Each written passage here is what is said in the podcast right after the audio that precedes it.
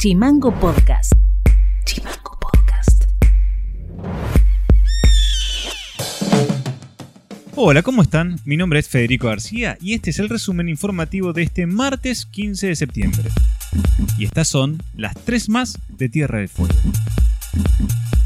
Las trabajadoras de Ambassador Fueguina organizan actividades en la carpa montada en la puerta de la planta mientras piden el acompañamiento de la comunidad con lo que puedan aportar. Hace 8 meses, más de 57 familias no cobran sus saberes y la empresa se niega a permitir que ingresen a la planta para producir afazón para fábricas de Río Grande. Los dueños de la empresa tampoco atienden a Gustavo Melella, quien fue impuesto como mediador en esta situación.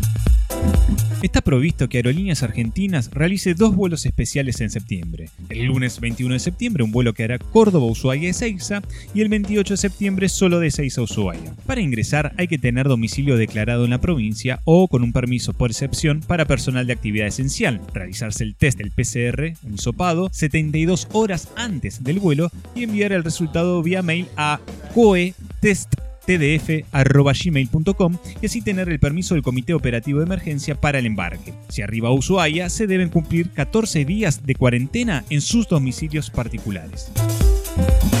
El legislador radical Federico Ciurano destacó los avances desde el Ministerio de la Producción en el otorgamiento de las herramientas de asistencia provisto en el programa Progreso, pero consideró que el Banco Tierra del Fuego no está respondiendo a las expectativas con menos de 200 millones de pesos otorgados de los mil millones que debe dar.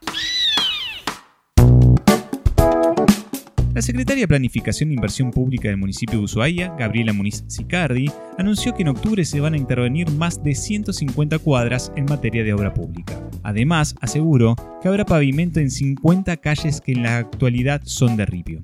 Sí, más o menos son casi 50 cuadras eh, donde están los Ñiros, ahí Margarita, ahí eh, Los Renos, Después está la calle Granalielo, que es la del barrio Bravo, eh, el ecológico, la primera etapa del ecológico, que es la calle Las Violetas, que va desde Héroes de Malvinas hasta Las Aljabas. Después vamos a hacer aproximadamente tres cuadras más, continuando la pavimentación de la calle Loncherí, que es la entrada de Andorra. Así que todas esas suman aproximadamente 50 cuadras nuevas de pavimento en la ciudad. Mandal Editorial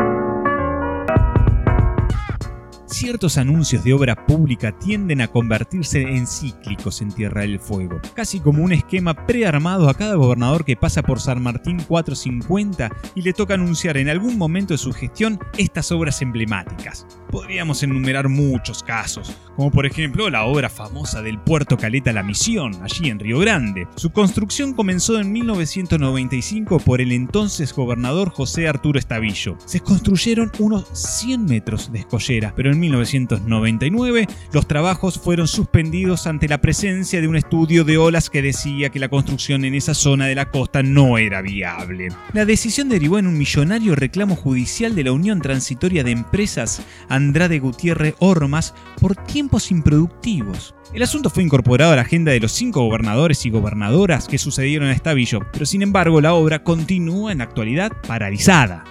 Podríamos enumerar otros casos más. Por ejemplo, el reciente anuncio de pavimentación del camino al Parque Nacional. La obra, que fue anunciada la semana pasada por el presidente de la Nación, Alberto Fernández, ya había sido incluida en el plan de obras con bombos y platillos que se dio a conocer hace 16 años por un gobernador fueguino.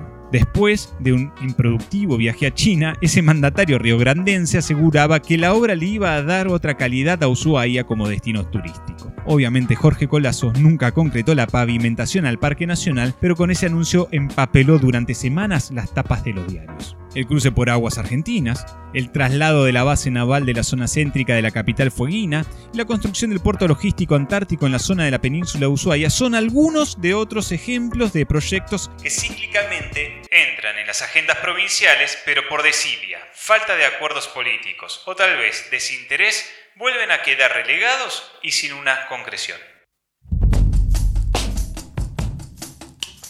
Esto ha sido todo por hoy. Seguinos en Instagram y en Spotify como Chimango News y escribinos vía WhatsApp al 2901 6506 66.